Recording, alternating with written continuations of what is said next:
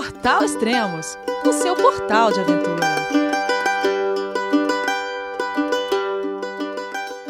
Bom dia, boa tarde, boa noite. Bem-vindos ao Extremos, o seu podcast de aventura. Hoje vamos falar sobre mulheres cicloviajantes. Eu sou a Carol Emboava, da Cicloviagem Gira América, e tô aqui para bagunçar. Quem mais tá aí? Ó? Vocês viram que hoje o programa vai ser diferente, hein? Quem mais tá, tá aqui com a gente? Eu sou a Ada Cordeiro. Onde você tá, Ada? Da Uma Pedalada América. Eu tô no Equador, em Cuenca. Ah, legal. Quem mais? E eu sou a Ana Vivian, do site Pedarilhos, e tô aqui na roça. Onde fica a sua roça, Ana? Fica numa cidadezinha chamada Tangará, em Santa Catarina. Ah, legal. Ô, Carol, você tá em Santiago ainda, né?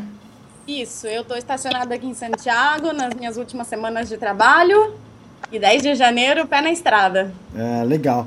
Olha, esse podcast foi sugerido pela Carol no dia 5 de maio.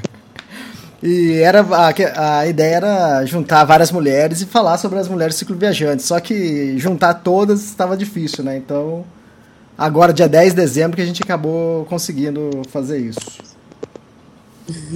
Foi ontem. Foi quase ontem, né, pra vocês? Né? Pra Foi ontem, agora vai sair. Legal, então, ó, pra quem tá ouvindo, esse aqui é um podcast especial de mulheres cicloviajantes. E vai ser bom para inspirar novas cicloviajantes e para os homens também, né? Eu acho que os homens devem fazer mais ou menos que nem eu. Senta aí, escuta, fica quietinho no canto. Vamos aprender um pouquinho. Vamos deixar elas falarem, né? Abre uma cerveja, é. bota o pé na, na, mesinha de centro e relaxa. Relaxa que agora nós vamos dominar a parada. Legal, legal. Então, então vamos lá, vamos, vamos começar então. É... Vamos primeira pergunta.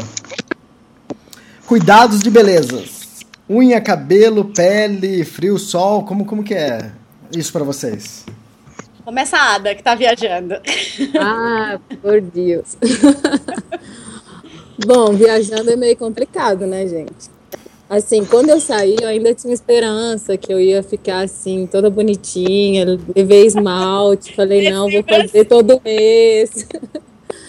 Mas já no segundo mês de viagem, acho que eu já abandonei o esmalte, porque eu sabia que não ia dar para fazer mesmo. E é só o básico, né? É só os cuidados básicos. Assim, só o básico, tomar banho. tomar banho, limpar o rosto, passar um creminho no rosto e no corpo, né? Pelo, pelo ah, menos isso. Tá? Tô sabendo, porque quando a gente ficou na mesma casa, todo dia que ela ia dormir com a cara branca assim. Tem que fazer alguma coisa, né, Carol? E no começo eu também levei um monte de coisinhas assim que eu achava que ia usar, que, mas é que é, não é tão pesado assim. E, ah, verdade. Um mês depois você já tá deixando tudo. Pra mim, é, cabelo é mais difícil. E depois a unha, que eu gosto de unha de mocinha. Mas na subida o cara repensa, né? Tem que repensar que tá na bagagem cada subida, nossa, o peso. Fala, não é tão importante assim ter unha bonita. Tchau. Eu acho que a minha necessidade era o item mais pesado. Depois do, de mecânica lá das ferramentas, vinha a necessaire. E hoje já mudou. Para mim, o ritual de, de cortar a unha é meu ritual de viagem, sabe? Porque aqui em Santiago, ou quando eu tive parado em Ushuaia também, aí eu voltei a ser mocinha, né? E essa semana eu desapeguei. Doei meus esmalte, cortei a unha de, unha de mecânica de novo. E aí já tô entrando no clima da viagem. Para mim é o ritual que desapega. Não faço mais unhas e realmente é o básico. Frio, calor, sol, o que vier. É protetor solar e creminho só. Não dá para fazer muita coisa não. Ô, Ana, mas. Nossa, eu só o, o, cortador de unha mesmo, e ainda dividia com o André. Pra mim, assim, foi uma libertação. Eu, eu dava aula, né? Então tinha que sempre estar com a unha bonitinha e tal. E quando eu pensei assim, ah, eu vou poder ficar um tempão sem precisar fazer cutícula, sem precisar pintar a unha. Uhul! eu não vi a hora. Eu já tô, acho que uns. Bom, desde 2012 que eu não pinto a unha e não, e não mexo com essas coisas de, de menininha. Ai, que delícia! Mentira! Eu odeio fazer essas coisas. Na estrada eu desapego, mas quando eu paro nas cidades assim e eu olho minha mãozinha, que minha unha é, tem o contrário da francesinha, que é o africaninha. Aqui na roça só rola africaninha mesmo. E na estrada também, né? Que às vezes você tem que dar uma geral na bike, tudo isso. Aí você olha É. a mão assim, putz, africaninha, que zoado. Mas é, até acampando dá, dá pra cuidar, dá pra passar creme, essas coisas? Quando você tá em, em hostel, tudo bem, mas Ah, acampando. eu acho que, que não é que questão de dar ou não dar, não. Tem que dar. Que dá. Não, dá sim. Tem que dar porque faz. Depende, se tiver em lugar muito frio, tem que cuidar, porque senão estraga tudo. Termina a viagem um cacareco velho. Ainda tá certo. Ah, em lugar muito frio também tem que ter hidratante, essas coisas assim, até porque racha tudo, sangra. sim, É uma desgraça, Sim. né? por isso. E calor demais também, sol demais é protetor solar, senão, nossa senhora. É, protetor É, solar é até básico. com né? roupa ter. comprida. Sim. É que a Ada é globeleza, né? Nós duas somos branquelas. Não a diferença aí. Oh, mas mesmo assim, protetor solar rola. Tem que rolar. No rosto, senão. E cabelo, pra mim é a pior coisa da viagem. Eu gostava de usar capacete porque tampava o meu, o meu sarará. E daí. Ah, por isso que eu raspei. Ah lá. Quem raspou? Quem raspou? da viagem. Ah, ah, Eu, é, meu irmão. Eu, eu raspei, é, porque no começo da viagem, as primeiras duas semanas no inverno aqui em Santa Catarina, só rolava banho frio, ia dormir com a cabeça molhada. Eu falei, não. Já tinha metade assim para baixo é, na máquina, né? Aí meu irmão tava, tava em casa, eu passei na casa dos meus pais e falei, ah, vamos passar a máquina. Aí ele começou é, passando a máquina assim, deixou uma franjinha. Eu falei, não, passa tudo, esse treco horrível aí. Mas foi o melhor que eu fiz, assim, porque dava pra tomar banho com uma garrafinha de 300 ml. é muito desapego. Nossa, coragem. Mas agora já tá na cintura, já. Então, Tá enorme. né? A, a Ana já tá com, com o boy garantido. Tem uma diferença aí, né, Carol? É, ele, ele Nossa, ficou meio assim no começo, aí, aí depois também é, apoiou e não, não foi contra, não. E também nem tem por que ser contra, né? O- a decisão é minha. Ele é seu, a cabeça é sua, né? É. Ah, Legal, agora vamos falar então a segunda pergunta. Depilação. Ai, Ui! quem quer começar? Carol começa. Olha, é um tema complicado na viagem. Esse é argumento. Ah, a mulher macaco já saiu de moda. Desde a época da, da, da Claudio Hanna. Vamos salvar as florestas, né, meninas? Aqui nós somos a favor do desmatamento, então. Mas nada que uma tesourinha não resolva. A minha tesoura de Já resolve. Graciela, que é o nome da minha depiladora no Brasil. Ah, enquanto era clima frio, eu não fazia questão de carregar nem as giletinhas descartáveis, Ah, não, hein? tá Só vendo? clima mais quente que só. tem o boy garantido, nem Totalmente diferente, né, Carol? Totalmente. Então, é, ah, eu, eu depilo tudo. Depilo braço, depilo perna, depilo tudo. Me incomoda. Mas isso com gilete, né? E aí o resto, a mulherada tem que aprender a se virar mesmo, gente, porque complicado. né? Também não vou ficar indo em depiladora que eu não conheço. que minhas partes É, o risco de pegar uma pereba é grande.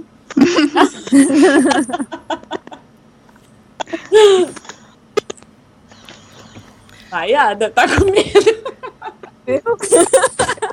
Não, eu igualzinho, Carol. Ando com meu gilete, minha tesourinha e o básico a gente faz, né? Ê, beleza. Todo mundo Não. bonito na estrada. Na, na verdade, o que, que aconteceu? Um ano antes de viajar, eu comecei a fazer tudo que era possível, assim. Eu mesmo queria fazer, tipo unha, assim, o, o básico, sobrancelha e depilação igual. Como antes de sair eu fazia depilação a laser, meus pelos ficaram bem pouquinhos, assim. Então, com gilete eu posso fazer normal, que não incomoda, assim, algo que, que já era rotina minha antes e segue igual. Agora com menos frequência, né? Dá pra cuidar tudo essas coisas. Depende da vontade, do que você. Depende da vontade, do nível de desapego e do nível de desespero. E o motivo também, né? Mas eu vou falar que ninguém nunca reclamou, não, viu? Então, próximo tempo. Bom, e na cidade eu acho que deve ser quase toda semana ou 15 dias. E durante a viagem, como que é? Ah, Quanto tempo? nem dia certo, quando dá. quando, quando para num, num hostel ou quando para Uns dias de descanso. que tem um banheiro limpinho. Verdade. E não tem, não tem como, como marcar data, não, porque aí é, é quando dá mesmo. Mas não, não é não é uma coisa muito complicada. Pra, eu acho que para as mulheres que querem viajar e que se preocupam com essas coisas assim de mulher, não é nada que, ai, nunca mais vou fazer, vou ficar um ano sem me depilar e vou entrar pro clube da Claudia Hanna. Nada a ver. Nada Não, dá pra fazer. é um. Mas não incomoda? Tipo assim, depi- de- tipo, pós-depilação, tô dizendo. E pedalar ah, 10 horas. Eu nunca tive problema, não. Nunca me incomodou, igual. Nem a mim, nem a ninguém. Então. É, é coisa que dá pra fazer, não é nada, nada do outro mundo. A gente muda, na verdade, porque, lógico, no Brasil tem a Graciela, minha depiladora, e aqui eu tenho a Graciela, minha tesoura, né? É outra coisa. Mas, mas nada que não dá pra fazer. E fica tudo bonitinho. Isso que é importante. Então vamos lá. E roupas e calçado, como, como que é pra vocês? Muito diferente de homem? Ana, Eu e o André, a gente levava exatamente a mesma quantidade de peças, assim, porque no começo a gente saiu com muita roupa e logo que a gente passou na casa dos meus pais, a gente deixou um punhado de coisa e no começo da viagem também a gente despachou 4 quilos de roupa também, meia extra, camiseta, foi só com o, estritamente necessário, assim, porque a gente tinha que carregar muita comida, né, por conta da restrição da dieta que a gente escolheu seguir. Então tinha que fazer espaço para comida. A roupa era uma para dormir, uma para pedalar e uma de emergência, assim. Nossa senhora, nem vivo o desapego desse pessoal. Ai, que inveja. Ah, é que foi, foi gradual, assim, né? No começo a gente viu que tava muito pesado, levava coisa demais e teve que ir eliminando, assim. E ficou bem melhor depois, porque você tem menos coisa para guardar, menos coisa para ter que ficar dando manutenção, lavar e tal. Então foi bem o mínimo do mínimo de roupa. Eu acho que todo mundo, acho que quando sai, leva um pouco mais de coisa do que vai precisar.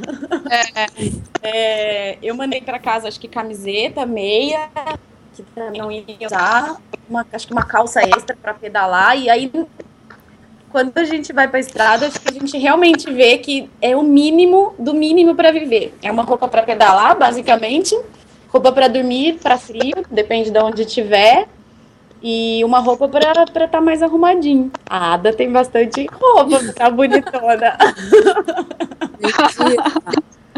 Não, eu saí com muita coisa, né? Assim, eu tive que mandar para casa um vestido, uma saia. Como assim? Vestido de baile. Não, mas quando, assim, as minhas roupas, eu tento, por exemplo, as de pedalar, é, são roupas normais, assim, não são essas roupas de, de pedal, por exemplo, as camisetas. E eu posso usar em outra ocasião também, não somente para pedalar. E calça não é mais complicado, que eu uso aquela calça de pedal mesmo e bermuda de pedal. Mas eu tenho um vestido que eu não abri mão, uma saia que eu não abri mão, um shortinho jeans. Pago o preço, né? Porque carrego mais coisa, mas. Ah, faz falta às vezes. Mais uma vez a diferença. A Carol ficou abismada quando ela viu minha mala. E eu A hora que tira tudo da bike, parece que não cabe mais nada de volta, né? É verdade. E calçado, pra mim, eu comecei a pedalar. Eu tinha dois tênis, um pra pedalar e outro pra estar na cidade, assim, que era mais confortável. E depois que eu cheguei em Ushuaia, aboli. Comprei uma bota de trekking e é só essa. Bota e havaiana, não tem outra coisa para pôr no pé. É, a gente por um tempo foi assim também, a bota e um chinelinho. Depois as botas no meio da viagem arregaram todas, tivemos que desapegar das botas e aí a gente seguiu com crocs. Atravessamos os Andes com crocs. Caramba. E depois a gente comprou uma sandalinha dessas de trekking que foi bem útil, assim, que você pode colocar pulaina anti-chuva, pedalar na chuva com elas. Quando tá calor, usa sem meia, é bem prática. E aí você precisa de um calçado só, porque você pode tomar banho com ela, não precisa ter um chinelo extra ainda. Ah, Bem bacana. Nós temos muito que aprender ainda. que nada, é, dá, verdade, pra, dá pra ir de todo jeito. A gente vê uma galera viajando com aquelas botonas de alta montanha, assim. Cada giro de pedal o cara ergue um quilo, né? O bom é que fica com a perna mais forte.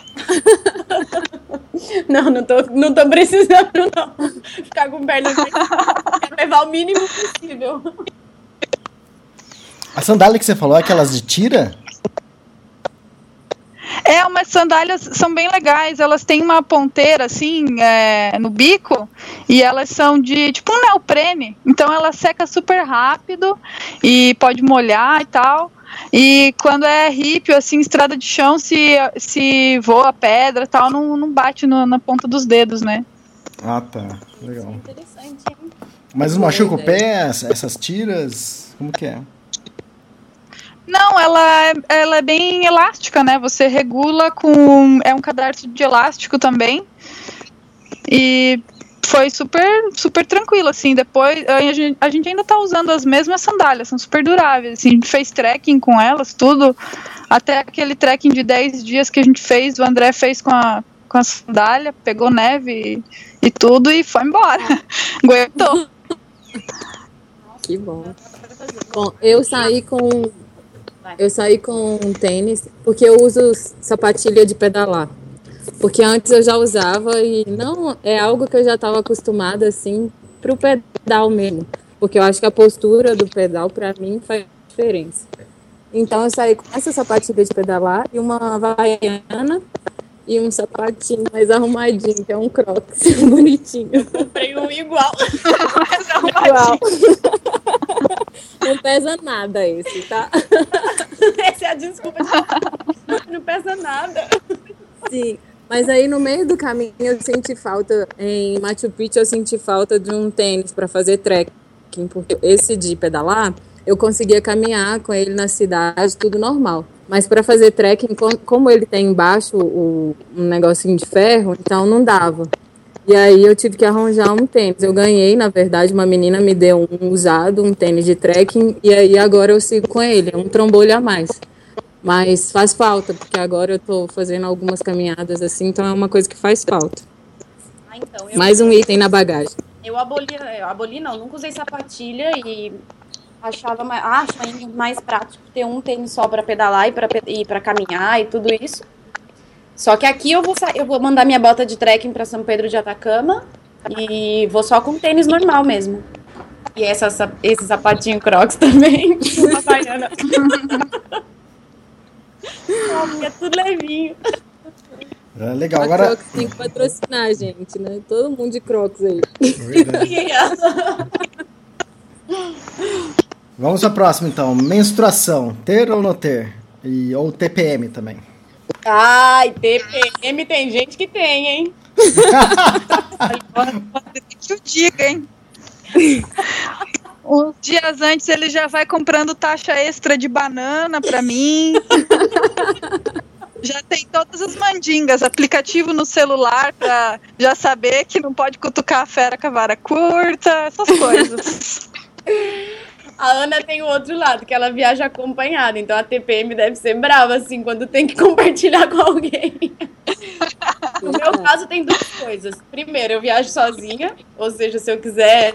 Se eu quiser brigar com alguém, eu tenho que brigar com, com a Sara ali, com a minha bicicleta. ou comigo mesma. E outra coisa que eu não tenho TPM. Ê, maravilha!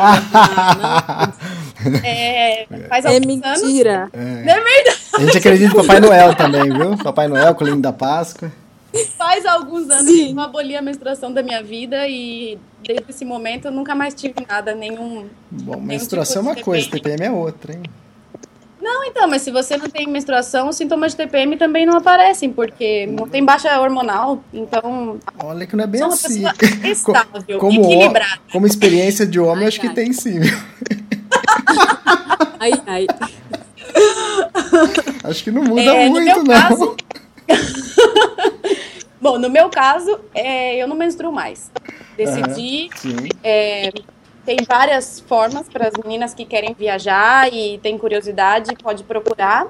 Tem várias formas, tem DIU, tem anticoncepcional de uso contínuo, tem um monte de coisa que você pode fazer para não menstruar, ou você pode seguir fazendo normal, pode seguir menstruando normal e a ADA tem outro tipo de, de experiência, então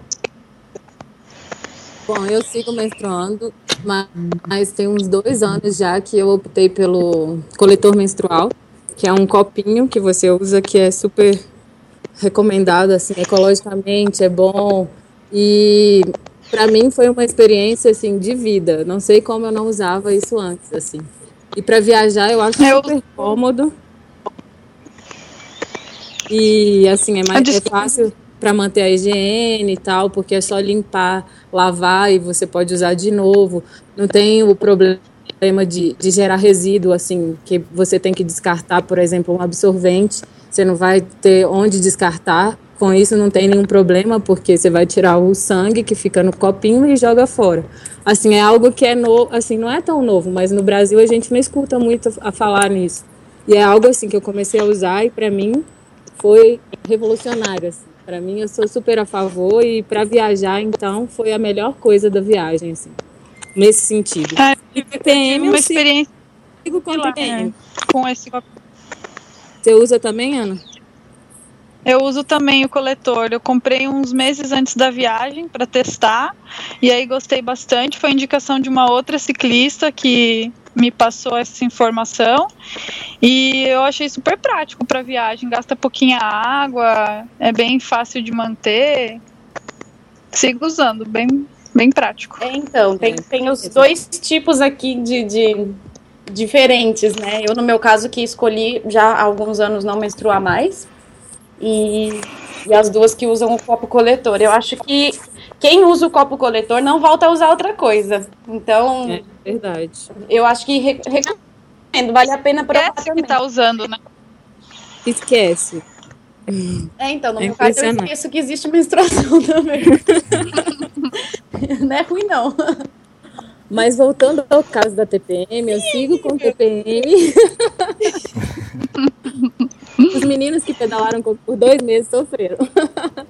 Ah, mas são poucos dias, né? Depois passa, eu viro um amorzinho de novo. Eu imagino a Ada pedalando e reclamando. Puta, que só tem subida. E não sei o quê. Dez minutos depois, ai, porque que é uma delícia subir. Eu adoro as montanhas.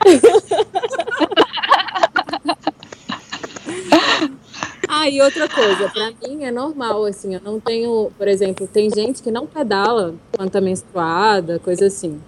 Pra mim é normal, eu pedalo é igual, não tem diferença. Pra mim, incomodava fazer esporte quando eu tava menstruada. Eu não gostava, por exemplo, de fazer trekking, travessia de montanha, três, quatro dias, que eu sabia que eu não ia tomar banho se eu tava menstruada. Então, comecei a provar no Brasil já e depois continuei.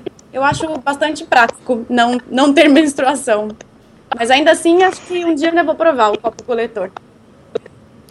Pra mim, assim, antes da viagem eu tinha muito problema com convulsão. Não, não chegava a ser convulsão, assim, mas eu tinha cólicas muito fortes que eu precisava ficar de cama. E depois que eu comecei a viagem, esses sintomas foram diminuindo, diminuindo até que sumiram. Então, no começo, quando eu sabia que estava para descer menstruação, eu já falava: Ó, acho que é melhor planejar um dia de descanso tal, para os próximos dias. E ia ficando meio assim, alerta. E depois, com o tempo, esses sintomas sumiram e eu continuei pedalando meio que direto, assim, com menstruação ou não. Hoje, normal, assim, faço trekking, faço pedalada, faço esporte, usando o copinho e não, não tenho mais essa, essas cólicas fortes, assim, que eu ficava de cama e tal. Ou seja, dá pra fazer O esporte ajuda muito. de qualquer jeito dá para ir. Então, não é desculpa para não viajar de bicicleta, hein? Ah, legal. Bom, mas acho que vocês conheceram pessoas que usam absorventes, essas coisas. E como faz para descartar isso? Então, é complicado, né? Porque se você tá no meio da estrada mesmo, você tem que enrolar esse trem e guardar, né? E depois descartar num é. E aí você vai ficar levando essa, ah, essa bolota de sangue nojenta na sua bagagem. Não tem muito o que fazer. Uhum. Acho que não é legal. Também acho que não é legal, não. Mas na verdade, assim, das mulheres que eu conheci, eu acho que todo mundo que eu conheci ou não menstruava ou usava o copo coletor. Uhum. Não, não me lembro de conhecer mulheres que tinham a vida, entre aspas, normal de, de usar absorvente normal, assim. ah, eu pra... viajei com outras meninas que usavam absorvente normal e era essa coisa de ficar carregando até a próxima cidade para daí descartar num lixeiro. Era tenso, era meio nojento. Ah, legal, vamos falar agora de banho ou a falta dele. Incomoda. Falando em coisa nojenta, banho. É, mas a falta dele. Cada um conta aí seu recorde de dia sem banho. Isso, legal, isso aí. Ana assim, sem ducha mesmo, chuveiro propriamente, acho que foram uns 10 dias. Mas, Ganhou! Mas todo dia tinha um paninho úmido com meia garrafinha de, de água pra dar uma, uma pré-lavada. É um porquinho de ouro, vai pra Ana Vivian! Ai, não. É que antes da viagem a gente hospedava ciclista em casa, né? Então não tem jeito. Ciclista fede, gente. Não adianta tentar disfarçar. Toda bagagem fede. Por mais banho que você tome, você vai estar tá fedido. Você não está percebendo, mas as outras pessoas ao redor estão, sabe? Então, assim, eu um casal de franceses e eu peguei todas as técnicas de banho a seco com eles, né? Então a gente carregava uma luvinha de algodão e ela falava assim para mim, a menina, ó, uma meia garrafinha, se você fizer todo dia, dá para manter legal. Agora, se pular um dia, já vai precisar de uma garrafinha e tal. Então a gente tentava todo dia se manter limpinho. E como a gente viajou com pouca, com bem pouca grana, assim, a gente não, não parava muito em hostel, né? Então era assim, o normal da viagem era uns cinco dias sem ducha. Assim, meio seguidão. Daí parava um dia, ficava num camping, daí tomava banho e tal. Mas a gente achava muito riozinho pra tomar banho. Tomava banho em pia de posto, em torneira para fora de casa vazia. A gente ia achando os jeitos. O meu recorde acho que foi quatro dias sem banho. Só quatro dias, Carol? Só quatro. Não peguei a parte. Carol, a limpinha. É, ainda tô, tô. tô patricinha na viagem ainda. Não, deixaram de entrar na Bolívia, no Peru, aí acho que o bicho começa a pegar mesmo. É... Ah, então, esses 10 dias aí foi em clima frio. Aí o, o frio ajuda, né? Ajuda, o cara aguentar um pouco mais. Ada, conta que recorde. Meu recorde foram seis dias sem tomar banho, Beleza. dez dias sem lavar cabelo. Ai, que cheirosa! Não, mas deixa eu explicar. Posso explicar? Pode. Não, é o seguinte, foi também nessa situação. Eu tava na Bolívia, na Bolívia é meio complicado, né? E um frio daquele, assim, de julho, agosto, assim.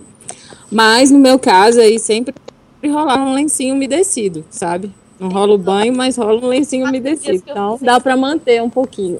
Eu fiquei sem banho também na carreteira austral, sempre rolava lencinho umedecido também. É. é banho de gato, né? Banho de gato. Não é banho de chuveiro, assim. Como quando eu era criança, é, e a gente saía, brincava o dia inteiro na rua, voltava com aqueles pés pretos. Hum. e aí a mãe da gente fala, né? Ai, toma banho pra ir dormir. Você fala, mãe, mas eu nem suei. André joga essa desculpinha todo dia pra mim. Na viagem, pior ainda. Dia frio de inverno, eu nem sei. Exatamente. Então, assim, não precisa tomar banho todo dia, gente. Na viagem não, não é necessário. E Olha, tem caso... estudos que comprovam essa tua teoria, viu, Carol? De que não, de, não, se deve tomar banho todo dia. Tira uma camada de proteção do corpo, não sei o quê. É Pode jogar no Google aí. É. Então, eu acho Ciência, gente. Ciência. nesse caso, eu e a Ada temos uma vantagem de dormir sozinha na barraca. O saco de dormir fica mas é nosso. Tem um futum ali guardado, mas é meu futum. Ah, legal. No, no Treco Everest eu fiquei 13 dias sem tomar banho. Nossa, o troféu porquinho de ouro vai para. Não, mas lá tava frio, lá não precisava. Ah, é nem proteção do suei, corpo frio. também. Isso aí. Nem suei, é verdade. Mas rolava um lencinho, né, Elias? Então, eu não levei. Eu esqueci. Ganhou, ganhou o porquinho mesmo. Não, eu, usei a, eu tive que usar a toalha, mas usei uma vez só. Depois. Tô com polenguinho no fim do dia, hein? Parabéns. Ai, Mas é como a Ana falou, é, toda bagagem é fedida, né? A pessoa fica fedida, pode tomar banho à vontade que Ai, gente, eu que acho. continua Então, a minha é fedida. cheirosinha. É cheirosa pra você, né? E pra quem? Pra quem. Ô, Ada, quanto aí eu tava fe- fedendo quando a gente se encontrou? Ué, a Ada devia estar fedendo também? Ah, é verdade, a gente Não. não sentiu. Mas a, a Carol não tava pedalando, então não conta. Ah, Ela que tá. sentiu o meu fedido. A Ada é meio fedidinha mesmo. Não, eu, eu não sei, eu me preocupo bastante de lavar a roupa, porque o que eu vi do pessoal que viaja, que é mais complicado, é que a pessoa toma banho e bota a roupa que já tá com um, um- um fedorzinho já incrustado já na roupa. Mas lavar a roupa tira o cheiro? Ah, Tira, lógico. tira. Uai, se não Essas, isso, essas lavagens que faz aí na beira de estrada, cê... hum, pra mim não, muda Não, dá pra lavar direitinho. Só tira o pó pra mim. Eu acho que dá mesmo. Com, com sabonete, com shampoo, com qualquer coisa. Eu acho que dá sim. Principalmente debaixo do braço, gente. Porque senão fica, fica É. mesmo. Complicado você tomar banho, sai limpinho. Ou às vezes não é um banho, assim, um banho, né? E daí botar roupa suja, putz, é horrível. Roupa suja só pra pedalar só. Porque depois do banho tem que tomar ter não. uma roupa limpa de reserva. Ah, legal. E vamos falar sobre ritmo de, de pedal, de viagem. Muito diferente pra quem tá pedalando com homem, Ai, daí a ou pra você estar Ah. sozinha mesmo. Pra, pra mim e pro André, assim, nas primeiras viagens antes dessa, a gente sentia muita diferença de ritmo, assim. Então, a ele levava mais bagagem que eu. E na subida ele me esperava, não tinha jeito. Só que nessa viagem ele ah, começou a ter problema de dor no joelho e eu acabava esperando no, no final da subida, assim. E, e chegando em casa, os pesos já estavam quase iguais, assim. Ele estava levando uns 17 quilos de bagagem e eu uns 14, com comida quase igualava. Que eu tinha mais espaço. Oi? A brutalidade da mulherada. É. É que vai igualando, né? Porque você vai, você vai muito tempo pedalando junto que você meio que fica com o mesmo, mesmo ritmo, assim. E com outros casais era basicamente a mesma média, assim, de quilometragem mês. Com outros eh, casais que a gente pedalou, assim, a gente percebia ah, quando- quanto tempo que a galera fazia, assim, era meio que o mesmo ritmo. Cerca de mil, mil quinhentos quilômetros mês, Nossa assim. senhora, que vergonha.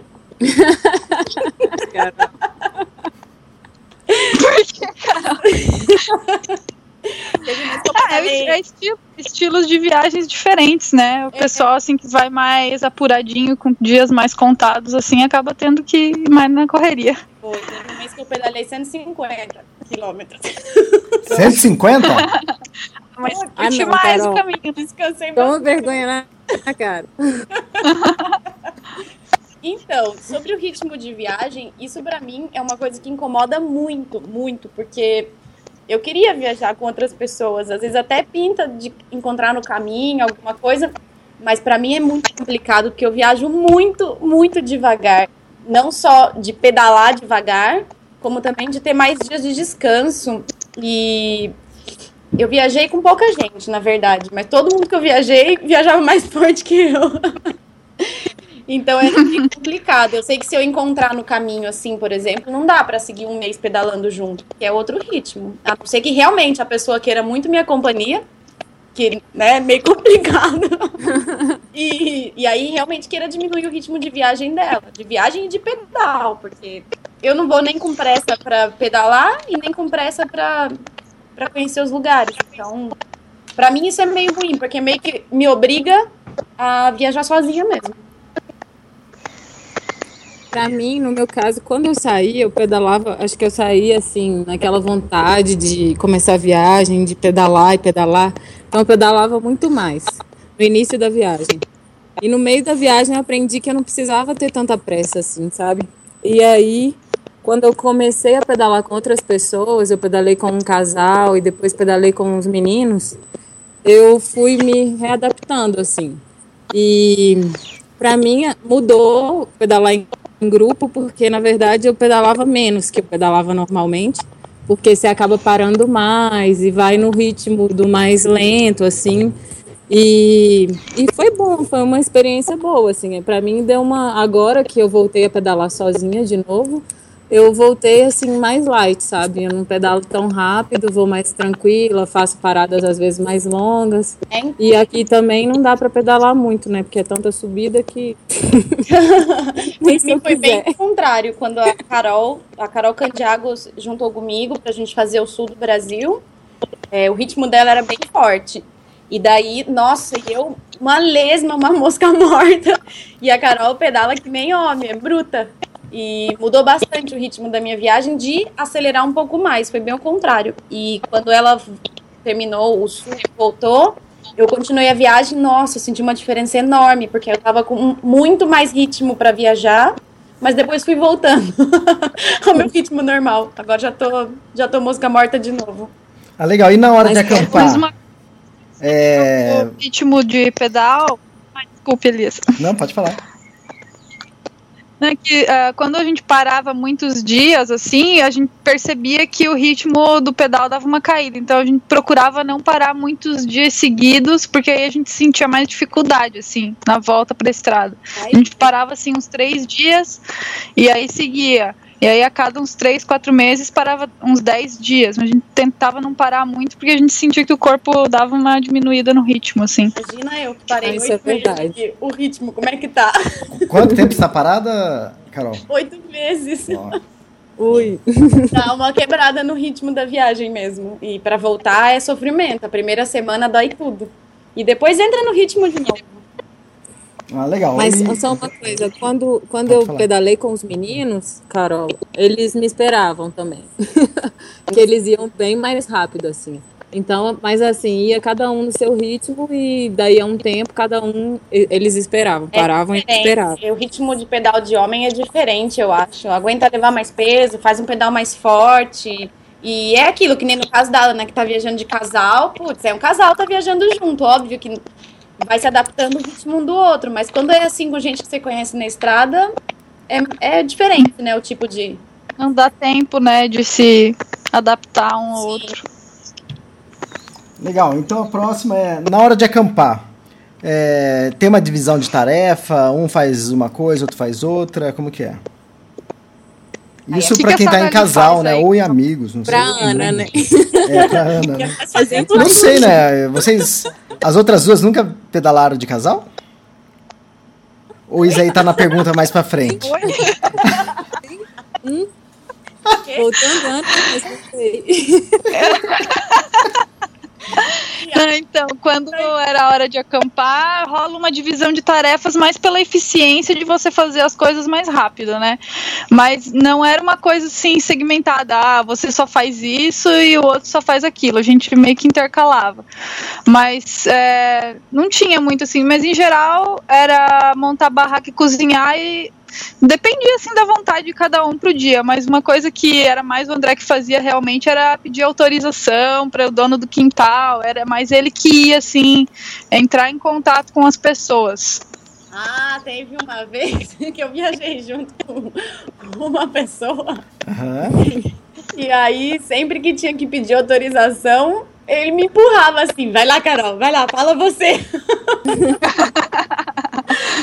Mas tem vezes que, que o André se enchia o saco, assim, falava, ah, não, hoje eu não vou não, vai você, não sei o quê, daí eu tinha que ir, mas era meio a contragosto. É, porque no nosso caso não tem essa não, às vezes a gente chega morrendo de fome, e tem que montar a barraca e tem que. Ai, que preguiça de fazer tudo, né? Tem hora que realmente eu É. penso, ai, como seria bom ter alguém para dividir as tarefas. Verdade. Mas às vezes tem uma questão de prioridade individual, assim, pro André prioridade é comer. Parou é comer. E pra mim a prioridade é tomar banho, ou pelo menos eh, passar o paninho e trocar de roupa. Pra mim essa é a prioridade, assim, me sentir confortável e tal. Então sempre rolava um estressezinho, assim, de fim de dia. Ah, não, tem que começar a cozinhar, não, eu vou tomar banho, vou procurar água, não sei o quê. Então era sempre uma, uma luta. Bom, nos livramos dessa, Ada. É, uma Sim. vantagem de ser sozinha também. Legal. E quanto a problemas mecânicos, o que, que vocês já tiveram que fazer de complicado e tiveram que botar a mão na massa? Bom, eu tô com 8 mil quilômetros, não tive nem um pneu furado ainda, então Nossa. eu acho que eu ainda Que tô na vantagem. É, eu faço, faço só o básico, manutenção básica, troco pneu, é, refaço revezamento de pneu.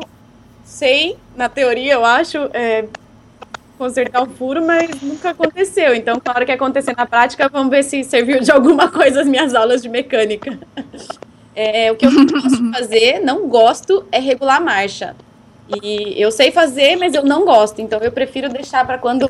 Ah, e quando precisa, eu paro numa bicicletaria, uma bicicletaria e peço para alguém fazer para mim. Por isso que eu gosto do câmbio de alavanquinha, nunca preciso regular a marcha. A alavanquinha daquelas antigas vai na hora ali no ouvido, trocou a marcha, você regula. Não precisa nunca ficar mexendo com os parafusinhos.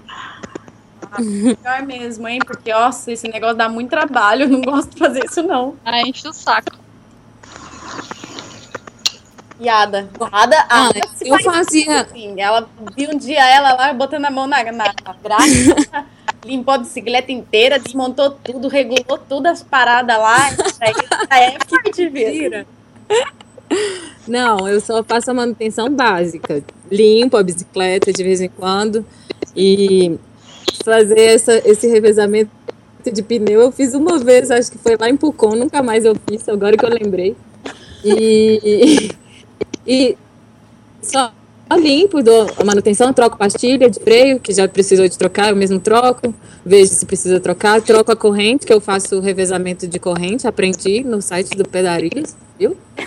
Olha, o jabá! E isso eu faço, sei fazer, mas é só o básico mesmo, assim, coisa mais complicada tem que ir, ir no mecânico mesmo. Mas nunca tive nenhum problema, assim, o pneu já furou duas vezes, e essas duas eu mesma arrumei, isso eu já sabia fazer também, não é nada complicado. E e é isso, nunca deu nenhum problema assim mais Ontem grave. Você arrumou e botou a mesma câmera de ar. Você fez uma nova e arrumou. Não, eu botei uma nova e depois arrumei uma velha. Quantos Tá quilômetros você valendo. já pedalou, Ada? É, Então, eu tô prestes a completar 12 mil. Falta uns 50 Uau. quilômetros. Que bonita! 12, 12 mil, dois furos só, ótimo, hein? Sim. Tá mais ou menos um a cada 5 mil. Vamos ver, né? que siga assim. Mais a meta, hein? A, a média. Legal, e... E Ana, a, pro- a- tá na manutenção? a manuten... Não, era mais o André que fazia manutenção, e aí quando ele tava fazendo manutenção de cubo, corrente, essas coisas assim mais engraxada, eu ah, dava uma auxiliada ali, mas em geral eu tava lavando roupa, né? Então rolava uma divisão de tarefas. Ai, Porque quando o André lava a roupa é aquela lavada assim, ele prefere pular no, no rio e dizer tá limpo do que dar uma esfregadinha. Então não dava pra confiar essa tarefa pra ele. Ai, essa parte também faz falta viajar com alguém. Ai, verdade. Então ele fazia essas manutenção assim, mais que talvez se fosse viajar sozinha, levaria numa bicicletaria, ele fazia. Mas trocar pneu, se era na minha bike, eu trocava o meu, se era na bike dele, ele trocava da dele. Ah, que bom. Ô, Carol, mas você sabe que eu viajei com os meninos, com dois meninos, e eu que dava mais manutenção na minha bicicleta que eles, eles não faziam nada. Caramba. Aí teve uma vez que eu conheci um cara também que tava precisando tirar o pneu da, da bike, porque tava com a câmera furada. e já tinha quebrado, sei lá, quatro espátulas e não conseguia tirar o pneu. Aí eu falei pra ele, daqui que eu tive pra você. Ó, lá É, e mulher. poder. E o alemão ficou olhando assim e falou: Nossa! Mas eu preferia lavar roupa e cozinhar nessa hora, enquanto alguém faz a manutenção da Bem Amélia, nem ligo. Legal, e qual é o lado bom de viajar sozinha? E tem um monte. Lado bom, eu acho que primeiro, é, o planejamento vai é totalmente livre, é totalmente seu. Você não tem que negociar com ninguém, ninguém além da sua consciência, se você quer ficar 20, 30, 40 dias num lugar, ou se de repente você chega num lugar e fala, ah, não gostei, vou embora amanhã. E assim, do, do dia também, o planejamento do dia. Ah, quero pedalar 30 quilômetros e tá bom hoje. E de repente, se você tá com alguém, a pessoa fala: Ah, mas por que, a gente não faz 50, 60? Ainda é muito cedo. E aí você decide. Esse, pra mim, é o melhor do lado, o melhor de viajar sozinha. É realmente planejar de acordo com o que você quer fazer. Ah, legal, aproveita e fala também o pior de viajar sozinha. Pior? Putz. Aí tem vários também. tem isso que a gente falou agora, que, né, dividir as tarefas é bem bom também. É, Tem ninguém pra esquentar os pezinhos na barraca. Mas aí uma garrafa com água quente resolve, né? É a mesma coisa, né, Ana? Ajuda aí, né? Não dorme estressadinho com a gente, né? Quando tá frio faz falta também, assim, um pouquinho. É o lado Só quando tá frio. Não, eu acho que o o pior, assim, é quando a gente chega num lugar muito legal, e já aconteceu comigo, assim, várias vezes, e aquela empolgação e a sensação de, de, de conquista, de estar num lugar que você sempre quis, e olhar pro lado e falar, meu Deus, que lindo, que lindo, e, e não tem ninguém para compartilhar isso. Eu acho que realmente isso faz falta na hora. Aí, indiferente de ser homem, mulher e essas coisas, eu acho que o- esse é o lado ruim de viajar sozinho. Eu gostaria de estar, às vezes, compartilhando com alguém mais momentos legais, assim, de lugares que eu conheci, ou de gente que eu conheci, que eu falo, putz, tem um amigo, tenho uma amiga que adorar conhecer também. Então, isso acho que é o lado pior. Não ter ninguém para compartilhar as coisas boas da viagem. Verdade. Bom, pra mim, o que eu acho é de- o lado bom de viajar sozinha, assim, é o autoconhecimento também, assim, de estar todo dia é uma prova nova, você tem que se superar, superar a vergonha, o medo, a desconfiança, tudo, tudo isso você tem que passar por cima por você que tem que ir resolver tudo, assim. Então, e também eu acho que quando você está sozinha, você está mais aberta para as outras pessoas. Então, você chega num lugar, as pessoas se aproximam mais, você interage mais com o ambiente. Ao passo que quando você está com outras pessoas, às vezes você fica nesse grupo e não interage tanto com esse ambiente que você está passando e que você está conhecendo, assim. Foi o que eu senti, assim, de estar sozinha e de estar viajando em grupo. Mas viajar em grupo também, para mim, foi uma experiência maravilhosa. Assim, eu aprendi muita coisa, aprendi assim a importância de, de compartilhar mesmo, de dividir, de fazer as coisas assim, de ter mais de uma opinião para fazer as coisas. E essa coisa de chegar num lugar e poder desfrutar com outras pessoas é muito bom. Se são pessoas assim que estão na mesma vibe, assim, que estão na mesma sintonia e que tá legal, vale muito a pena. Foi uma experiência muito boa assim de viajar com, com pessoas e também de viajar sozinha, assim, os dois eu gosto. Cada um tem o seu momento, O lado ruim, Ada. Então, o lado ruim é esse, de às vezes você não ter como, igual você falou, não tem uma pessoa para compartilhar e você tem que chegar num lugar e, e resolver tudo sozinha, às vezes você tá com medo, mas é ruim e é bom ao mesmo tempo. É estranho, né? Porque é ruim e bom ao mesmo tempo. É Porque verdade. você tem medo, mas você tem que passar por cima dele, então é algo que te, te faz ir adiante, assim, também. Verdade. Ana? Bom, eu não tive experiência de viajar sozinha, Tá, né? mas, você pode falar o contrário, de, o, o ruim e o bom de, de viajar acompanhado. Isso. Então, pra, assim, de, de lado ruim, assim, é mais essas negociações de todo dia, ah, vamos parar, tô cansado, ah, não quero, ah, tô com fome. Essas coisinhas pequenas, assim, que toda hora você tem que estar tá negociando, né, um com o outro. Mas eu senti, assim, que com o tempo isso vai ficando mais em sincronia entre os dois. Então, é, logo assim você já identifica, ah, eu acho que a outra pessoa tá, tá com cara de fome, tá muito nervosa, então vamos parar de comer tal. cara de fome. Menos. Sempre tem é, cara de fome.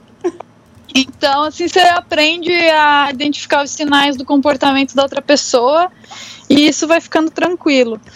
E assim, de lado bom é, é, justamente o que as meninas falaram que é o lado ruim de estar sozinha. Você ter alguém para compartilhar tanto uma alegria de estar num lugar legal, de, de uma paisagem, quanto as frustrações também. Ah, um vento contra, uma situação muito difícil. Você ter alguém para você conversar e desabafar, sabe? É, eu acho que é uma, uma das grandes vantagens de estar acompanhado, assim, é, é a ajuda mútua, assim. Ah, e eu também acho que outra coisa que eu lembrei agora, ter alguém para falar seu idioma. Ah, e eu gostaria, às vezes, é. estar viajando com alguém de seu idioma, porque não é a mesma coisa conversar e ter alguém para dividir e poder conversar no, no seu idioma é, é diferente.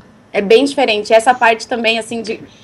Falei muito, né, das alegrias de, ah, e quando você tá num lugar super legal e quer compartilhar com alguém, mas também quando você tá triste e não tem ninguém para dividir, meu Deus, é horrível também quando você se sente muito, muito sozinha na estrada, acampando, ou sei lá, no meio do nada, às vezes pedalando mesmo, bate uma solidão desgracenta.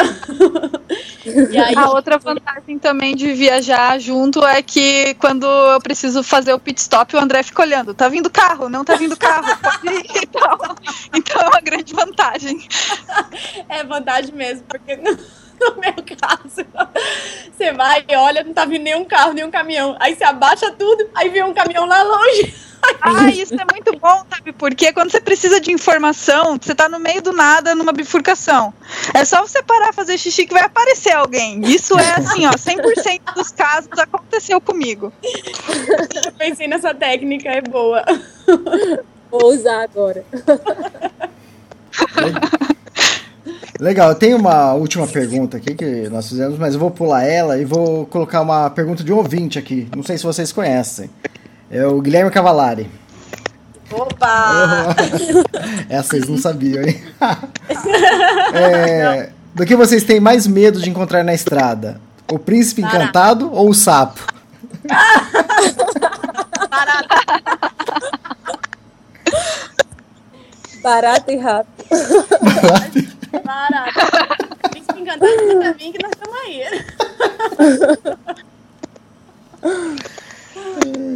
Eu acho que tem. De verdade, que eu tenho mais medo de encontrar na estrada, barata é. mesmo. Não tenho medo de nada, não.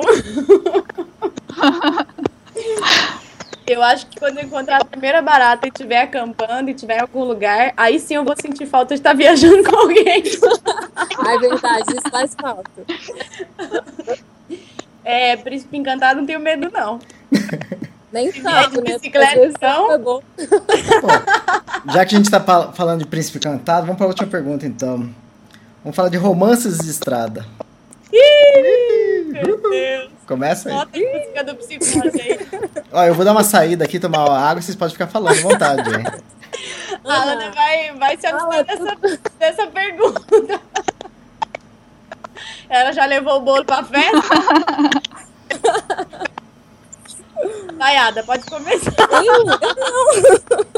Fala você, Carol. Se você quiser começar falando de Alchalten, pode começar, Carol. Olha o Elias entregando as paradas. Então, gente. Esse Elias, hein? É complicado essas coisas na estrada. Bom, é. Não é que não acontece, mas é complicado. No meu caso, tem uma coisa muito complicada. É, ciclistas são muito fedidos, gente. Tem que tomar banho. Ai, Carol, para. A desculpa da menina. Para, Carol, que maldade. Eu não gosto de pão com polenguinho. Puta, é complicado, gente. Os ciclistas são meio fedidos mesmo. É... Não, é, não é maldade, mas é que eu não gosto de gente fedida. Ai, mas não precisa ser só ciclista, né? Mochileiro também são. O Olha, problema tá no público-alvo. é exatamente. Tem que mudar o público-alvo, mas é a única coisa que aparece no caminho. É, é lindo na estrada conhecer gente que compartilha das mesmas ideias, que de repente pode fazer um trecho da viagem com você. Nunca aconteceu comigo, não, mas deve ser bem bonito. É lindo, mas nunca aconteceu. Nunca vi nem comi, eu só ouço falar só. Mas eu sei que tem gente por aí que é mó pegadora. Ai, que absurdo, gente. Quem quem é Ana? Olha, o pessoal que viaja de casal não pode desfrutar. Então a gente aproveita e desfruta. Tá? E eu acho só uma coisa. Não, não vou falar isso não. Vai, fala! Esse Carol. Não, gente, tira. Ó, se tiver que rolar, rola, né? Algum, rola- algum romance. Afinal, viajar um ano sozinha também, né? Puta que pariu, ninguém merece. Mas não é, não é algo comum, assim, de acontecer. É difícil. É difícil de acontecer. É complicado.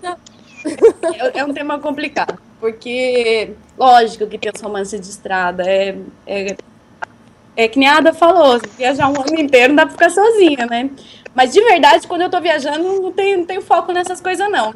Às vezes até pinta oportunidade, mas eu tô em outra, em outra onda e aí deixo passar. Às vezes não deixo passar, não. Depende da oportunidade. É o Chaltén, Santiago, como assim? Sabendo. Enquanto eu tô viajando não acontece nada. Como? Olha, são poucos lugares. Eu tava tomando, tava tomando café com uma pessoa e passou um cara assim, ela falou assim, ah, meu namorado ali. Não mentir namorado, não. Tem namorado nenhum, não. Vamos esclarecer as Você coisas. falou alguma coisa parecida com isso. Não, Aí, Carol. É que aqui em Santiago a demanda é- é muito grande, gente. Então tem que entender que depois a vida na estrada é complicada. E estamos aproveitando a vida. e uma coisa para dizer só. Você pode falar que você é argentina, pode falar que é chilena, pode falar que é francesa, espanhola, o que quiser. Até, não sei, Suíça. Mas se você falar que é brasileira, meu amigo, a perereca brasileira tem poder. Olha isso, gente. Ai, meu Deus, a Carol. A Ana não vai poder nem opinar nesse assunto. Um beijo, Ana. A gente se vê no próximo podcast.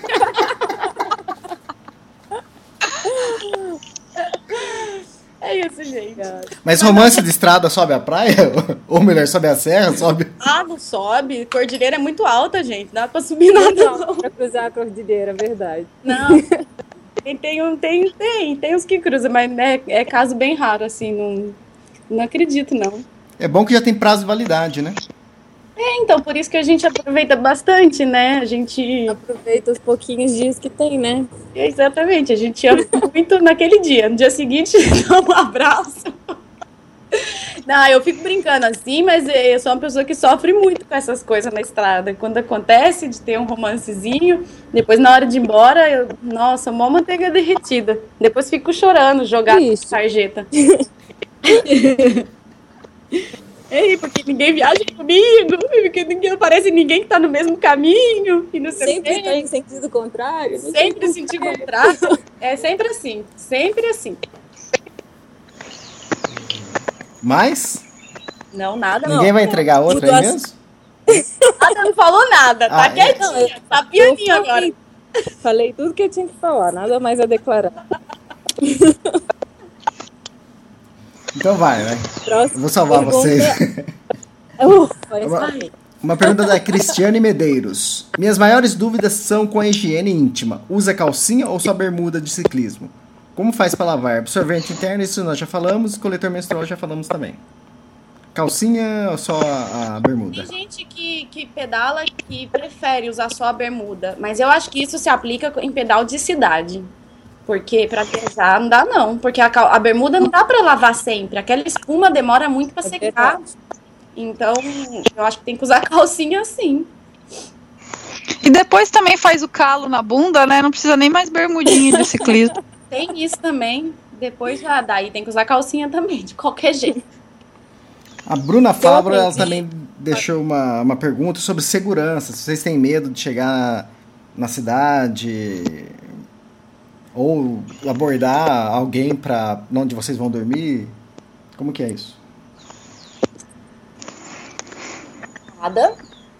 Ó, eu não tenho medo mais não. Eu aprendi, até foi bom viajar em grupo, aprendi, aprendi muito, porque antes eu era muito medrosa assim com essas coisas, ficava numa ansiedade louca. Ai, meu Deus, onde eu vou dormir hoje, não sei o quê. Às vezes eu já gostava de sair assim, tendo em- sabendo em qual cidade que eu ia dormir, e às vezes onde que eu ia dormir. E agora eu já tô muito mais tranquila assim. Eu vou até onde der e, e o que seja vai acontecer assim. Então eu chego num lugar, se tem bombeiros, eu busco bombeiros. Eu sempre, como eu tô sozinha, eu tento chegar num, num, num povoado, numa cidadezinha. Então, se tem bombeiros, eu vou no- nos bombeiros e peço para ficar. Normalmente deixam dormir aí. Se não, não tem bombeiros, aí eu procuro ou escola, que sempre deixam a gente dormir assim, ou então, às vezes, mas poucas vezes, assim, igreja também, eles deixam. E, e se não tem nenhuma dessas opções, aí eu, eu boto a, a barraca, mas aí, se eu tô numa cidadezinha, eu tento buscar um lugar mais seguro, assim, perto de uma casa, aí converso com as pessoas, ou peço para colocar num quintal, alguma coisa assim. Nada, tá? Eu- eu Viajando me sinto mais- agora, hein? É, eu me sinto mais segura. Ah, legal. Mas a- aqui no Equador é, é tranquilo e é- eu não tive problema, assim, de ficar em barraca. Às vezes fiquei até na, na rede, assim, sem problema nenhum. Tá, emendando com essa pergunta, a Karen Franco é, perguntou sobre Couchsurfing. Se vocês têm medo de, de abordar isso, de, de ir dormir quando é uma casa de um homem, homem sozinho ainda. Algum problema? Ai, tinha no começo, viu? É, eu buscava sempre ou casal, ou pessoal assim mais velho, ou mulher sozinha, mas nunca buscava homem sozinho em Couchsurfing, Warm Shower. E de- também depois do tempo, acho que é um aprendizado isso do medo, que nem a Ada falou de ir ficando mais relaxada nos lugares e também com as pessoas também. Agora já não ligo não, se é homem, se é mulher, se é extraterrestre, se tiver um sofazinho pra dormir, tamo aí. Tá. Eu também não tenho nenhum problema com isso. Sempre, às vezes, fico assim na casa de homem, nunca tive nenhum problema de, de com relação a isso. Tudo sempre passou muito bem, assim. Tanto em Couchsurf quanto Warm Showers. Legal, tem uma pergunta da Thaís da Luz que ela pergunta como, o que vocês fazem para não ficar assada? Depois de tantos dias de pedal. Não tenho o que fazer. Pô, gloss quando precisa. Eu acho que o complicado mesmo é verão, não tem muito o que fazer não, às vezes assa mesmo. Mas É. normalmente só com a, com a bermuda já não, Pra mim não tive, não tive problema uma vez só. Ah, legal. E uma pergunta da própria Ana, que, ela tinha mandado isso em Olha. maio, né? Por que, que eu ia participar? Verdade. É, quais as perguntas ou frases mais absurdas que vocês já ouviram por estar viajando de bicicleta sozinhos? Ou andando de bicicleta, como a Vivi. No Chile a pergunta que sempre fazem é se não é casado e não tem filho. Isso chegava uma hora que já me irritava. Todo lugar que eu chego me perguntam: Ah, e onde que tá seu companheiro? A minha vontade de responder: Ah, tá vindo aí. Eles não compreendem assim a possibilidade de uma mulher estar sozinha e ainda de bicicleta, sabe? É algo que eles pensam assim, é absurdo. Mas eu acho que é algo cultural. Então, assim, no começo me incomodava, agora eu já aprendi a, a respeitar e levo na brincadeira. Às vezes, quando perguntam, ah, e seu marido? Eu falo, ah, meu marido tá no Brasil, me manda dinheiro pra viajar. E... É ótimo. A mais absurda que eu ouvi respondendo minha própria pergunta foi uma mulher que falou assim pra mim: Nossa, mas você tá de bicicleta, você vai ficar fraca. em relação a andar de bicicleta, você vai ficar fraca. Tem tudo super coerente mesmo. Sim. É que ela viu você assim, magrinha, toda pequenininha. Não, eu acho que não tem nada, nunca escutei nada muito absurdo, não. É mais aqui no Chile mesmo que era que todo mundo perguntava mesmo, onde está seu marido e quantos anos você tem, se você não tem filho. Mas aí é algo cultural, que para eles é um pouco assustador ver uma mulher viajando sozinha, não ser casada, não ter filho, que é o normal daqui. Então, acostumei também. Levo na, na brincadeira agora. Ah, legal. E para finalizar, então, agora o podcast. É, esse foi um podcast longo já, uma hora e cinco minutos. É... Nossa. Vocês recomendam para outras mulheres fazer essa cicloviagem? Totalmente. Super! É, eu acho que ser mulher não é limitação pra nada. Pra nada. Nem pra viajar, pra nada que você queira fazer na vida. Então, se tem vontade de viajar, sai. Sai. É, você tá quanto tempo na, na estrada, Carol? E, e quantos quilômetros já percorreu? Agora, 8 mil quilômetros mais ou menos e dois anos e alguns meses. Quase. Não tudo pedalando, mas parando e trabalhando. E dá pra fazer também. Se a preocupação é não tenho dinheiro, não tenho trabalho, ou qualquer, qualquer que seja. Mas o principal que eu acho que nesse podcast tem que ficar é que ser mulher não é limitação pra não viajar. Legal. Ada, quanto tempo? Quantos Com quilômetros? certeza. Então, eu já estou viajando agora praticamente 11 meses e já 12 mil quilômetros pedalados. E também acho, concordo totalmente com a Carol. Para mim, assim, de verdade, foi a- até hoje a, a melhor experiência da minha vida. Eu acho que eu saí uma pessoa e hoje já sou uma outra pessoa totalmente diferente por tudo que eu vivi, pelas pessoas que eu conheci, pelos lugares que eu passei. E é uma experiência assim que nenhum bem material paga, sabe? Acho que vale muito a pena. Vivian? Ah, eu acho, eu concordo com as, com as ambas meninas. Eu acho que viajar de bicicleta me empoderou muito mais a superar essas limitações que a sociedade põe pra gente, assim, às vezes próprios familiares e amigos, que de, talvez essa sensação de que você não vai conseguir, de que você não é capaz. Então acho que a bicicleta empodera muito e ela te dá essa, essa não é só essa sensação, mas de fato você se sente capaz de, de fazer. Você vê que, vo que seu corpo te leva, que sua cabeça te leva, principalmente. Eu acho que ser mulher e ser homem e viajar de bicicleta, eu acho que não faz sentido nenhum, assim, essa divisão. É, os, os medos e as limitações estão na cabeça de cada um, são só imaginários. Legal, ótimo podcast. E obrigado. E espero que vocês inspirem bastante mulheres aí também para cair na estrada. Legal, obrigado, Ada. Obrigado, Ana. E obrigado, Carol. Valeu, um beijo. Valeu. Tchau, meninas. Tchau, Elias. Boa viagem, Ada. Boa coisa. Bom retorno na estrada, Obrigada. Carol. Valeu, um beijo. Boa roça, Ana. Beijo, gente. Valeu e logo a gente grava um podcast com você, Ada. E até a volta de vocês. Sim. Um beijo, ma... gente. Bom, beijo. bom demais falar com vocês. Até tchau. mais. Tchau, tchau. Tchau.